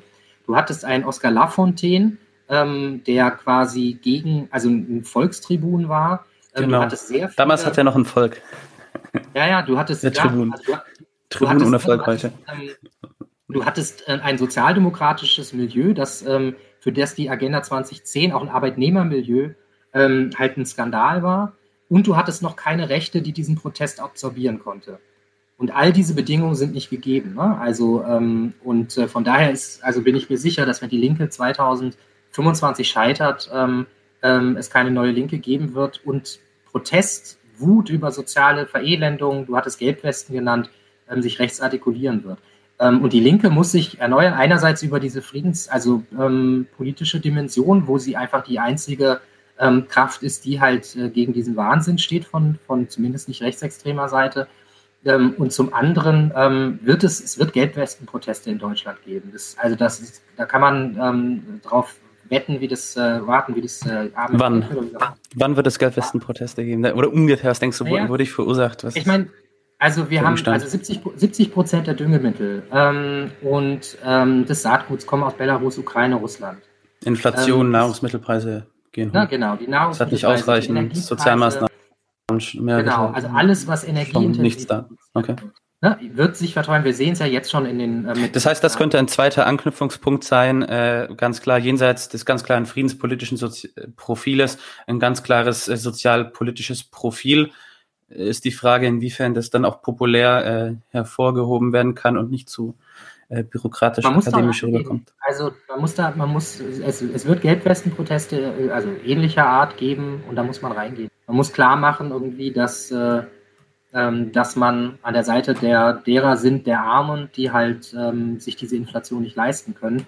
Ähm, und das verknüpfen mit der Hochrüstung, das ist halt zu sagen, die können sich diese Hochrüstung nicht leisten. Und äh, das Gute ist, dass die Linke da nicht so schlecht aufgestellt ist, weil sie, ähm, also seitdem diese Inflation eingesetzt hat, immer wieder das zum Thema gemacht hat. Ne? Ähm, mhm. Und teilweise sozialpolitisch, ne? sozusagen, da muss jetzt irgendwie nachjustiert werden. Die Leute ähm, müssen, was weiß ich, die Mehrwertsteuer muss für die unteren Einkommensklassen aufgehoben werden. Und, ähm, aber das ist sozusagen, ähm, also das Potenzial gibt es ähm, und ähm, eine Alternative sehe ich nicht. Ja, auf jeden Fall, auf jeden Fall sehr interessant. Ich, ich äh, halte das auch für eine durchaus realistische Prognose, das, was du da stellst.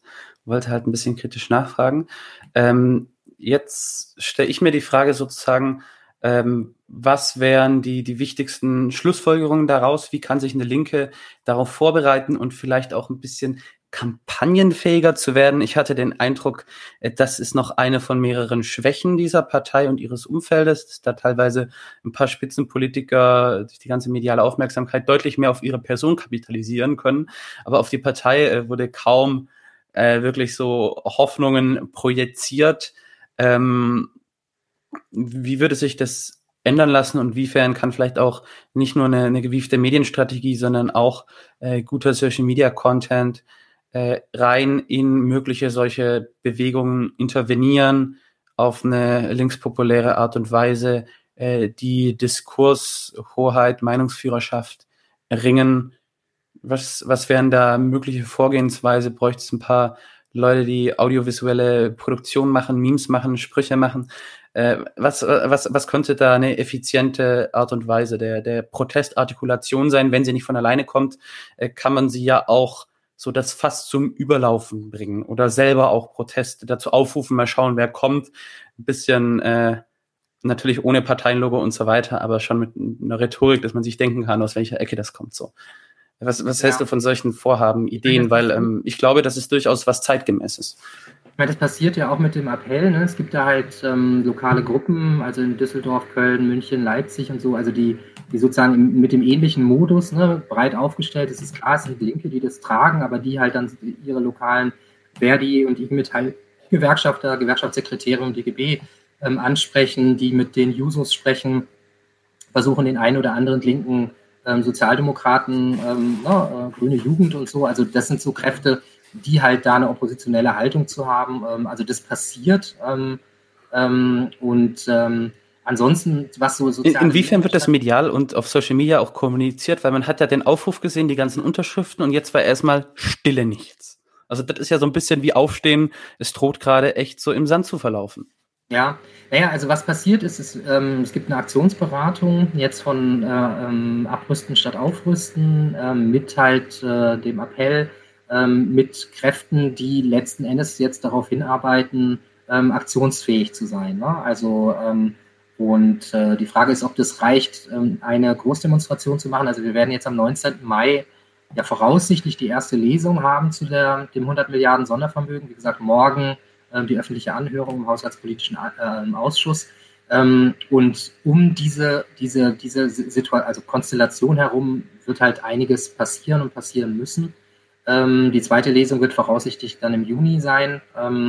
Äh, und das ist eben der Zeitraum, in dem äh, mobilisiert werden muss. Und was dazugehört. Gibt es da einen Kampagnenplan von dem Appell? Gibt es Leute, die ja aktiv naja, also wir rufen alle Leute auf, ähm, die den Appell unterzeichnet haben, sich ähm, an ihre Bundestagsabgeordneten zu wenden, halt in ihren Kreisen, vor allem wenn es halt Grüne und SPDler sind, ähm, das ähm, aber auch FDPler, ähm, da unbedingt dagegen zu stimmen. Ja, das ist jetzt auch erstmal sehr niedrigschwellig. Was ist denn für Leute, die äh, ein bisschen mehr machen wollen, weil ich, ich habe den, also wird es eine Großdemonstration geben oder wird es lokale Demonstrationen geben, weil das wäre doch eigentlich das Organisatorische, dass man jetzt Protest aus dem, dem, dem Netz der persönlichen Ebene sozusagen auf die Straße trägt ja. und versucht, da ein bisschen Bewegung aufzubauen. Das muss es geben, ja. Und ähm, also ich denke, ich bin zuversichtlich, dass es passieren wird, also dass äh, man äh, sehr bald einen Termin findet. Mhm.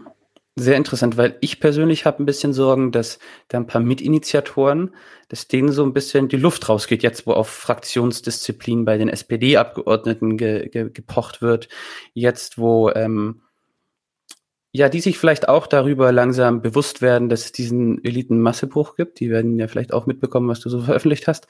Und ähm, da ist die Frage, ob man da vielleicht auch ein bisschen eine, eine Kursaufweichung, was Waffenlieferungen und so weiter ähm, ob man das erreichen kann, indem man eine starke Bewegung artikuliert oder ob man halt bewusst sowas einfach von innen heraus auch äh, sabotieren kann, indem man dann einfach äh, bei nichts mehr mitmacht. Und äh, man hat da mal was unterschrieben, hat sich da mal nett profiliert, ein bisschen Fanpost bekommen, aber dann halt doch nichts mehr auf die Beine gestellt. Das fände ich persönlich ähm, ja sehr schade. Also, aber zusammenfassend kann man sagen, wir brauchen Protest ganz klar gegen die Aufrüstung und vor allem auch ja, gegen die Weltkriegsgefahr, weil die ist ernst, laut dem ja, jüngsten Gutachten des Wissenschaftlichen Dienstes im Bundestag auf Nachfrage einer äh, ja, linken Abgeordneten äh, wird Deutschland jetzt offiziell als Kriegspartei von Russland betrachtet, wegen der Ausbildung an Waffen von ukrainischen Soldaten äh, durch die deutsche Bundeswehr. Das heißt, äh, wir sind wirklich in ja, einer ja, Logik, die man eigentlich schon hinter sich gelassen geglaubt hatte, gefangen. Und das wird erstmal ganz schwierig sein, da wieder rauszukommen. Ähm, ja, wie ich habe echt keine Lust, mich im, äh, im Kreis zu drehen. Gibt es noch ein paar wichtige Punkte, die du ansprechen würdest, wollen würdest? Weil ansonsten würde ich gern noch mal den, den, ja? Ähm, keine großen Punkte. Ich glaube, wir haben, haben Gutes rundherum gemacht.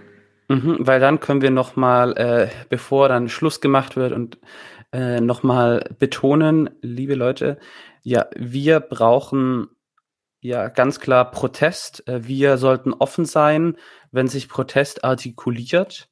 Besonders wenn es unpolitische Menschen sind, müssen aufpassen, dass er nicht von rechts gekapert oder organisiert wird, sollten eigene Aufrufe ja äh, auch, auch lostreten, eigene Aktionen lostreten, die ganz klar un, das, das muss ja nicht mal über eine Partei sein. Das kann zwar aus einem parteinahen Umfeld gestehen, gewerkschaftlichen nahen Umfeld ist doch scheißegal, wo es herkommt. Es muss bloß mit den, der richtigen Wortwahl, den richtigen Zielen.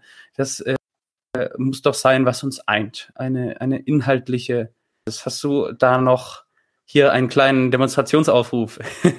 also, wenn, also wenn ich ähm, aktiv wäre in, in irgendeinem einer Stadt, irgendeinem Ort, würde ich eine, eine ständige Präsenz machen. Also das ist ja auch das, was es hat bei den, ähm, den Gelbwesten funktioniert. Also nicht, nicht die einmalige Großdemo. Ne? Also wenn, weil, also zum Beispiel sowas wie Block äh, G20 und so. Dann die Aktivisten und Aktivistinnen, die orientieren, fokussieren auf diesen einen historischen Moment und dann danach ist die Luft raus. Ne? Ähm, weil natürlich auch, man hat sich verausgabt ähm, und hat unglaublich viele Energien reingesteckt und äh, dann ist man plötzlich platt. Ähm, und äh, wenn man etwas Ständigeres aufbauen will, dann ist es natürlich nachhaltiger, ähm, in so einer Situation wie jetzt halt, ähm, ich sag mal sowas wie eine montägliche Demonstration oder diensttägliche oder Mittwoch, Mittwochsdemonstration ähm, und dann wird Fridays für Frieden. Genau, davon bin ich. Ist mir vorhin eingefallen. Zum Beispiel, ja. Ähm, und ich bin davon überzeugt, dass angesichts ähm, dieses Elite-Massenbruchs und jetzt wirklich dieser grassierenden Angst ähm, und einfach der Eskalation, der, der wir gerade beiwohnen, das, das ziehen wird. Am Anfang wird man vielleicht dann irgendwo in Kassel oder in Dortmund ähm, 50 Leute da haben und die nächste Woche hat man die dann eben plötzlich 150 da. Ähm, und da braucht man einen langen Atem, aber ich glaube, das wird sich auszahlen, Und wenn man das selbst organisiert, kann man eben dafür sorgen, dass halt bestimmte Kräfte dort. Ja, das war auf jeden Fall ein, äh, wie soll man sagen, äh, super Schlusswort von dir, lieber Inga. Ich äh, ja, werde nochmal in die Beschreibung den Facebook-Post packen. Gibt es den inzwischen auch irgendwo anders oder bisher immer noch auf Facebook? Ähm, der wird bei, bei Jacobin oder bei, bei Luxemburg ähm, erscheinen. Also Jacobin hat angefragt, eins von beiden wird, wird ihn wahrscheinlich übernehmen. Ansonsten können halt alle meine Texte zu Friedens- und Sicherheitspolitik, Imperialismus, äh, Anti-Imperialismus ähm, auf meiner Academia-Website kostenlos runtergeladen werden. Da gibt es auch unser Buch ähm, über äh, Marx, also über die gegenwärtige marxistische Diskussion. Ähm, all das kann da geladen werden. Wunderbar. Äh, ich möchte mich bedanken, einerseits für generell den, den intellektuellen Beitrag, den du da gemacht hast und auch für die Zeit, die du mit uns äh, hier verbracht hast. Besonders nochmal dafür, dass du mit gutem Beispiel vorangegangen bist und nicht erst dich in ein paar Wochen interviewen lassen wolltest, sondern so schnell es ging. Und das wurde dann äh, dieser schöne Sonntagabend. Liebe Leute, macht es, ja, macht es gut. Bis zum nächsten Mal.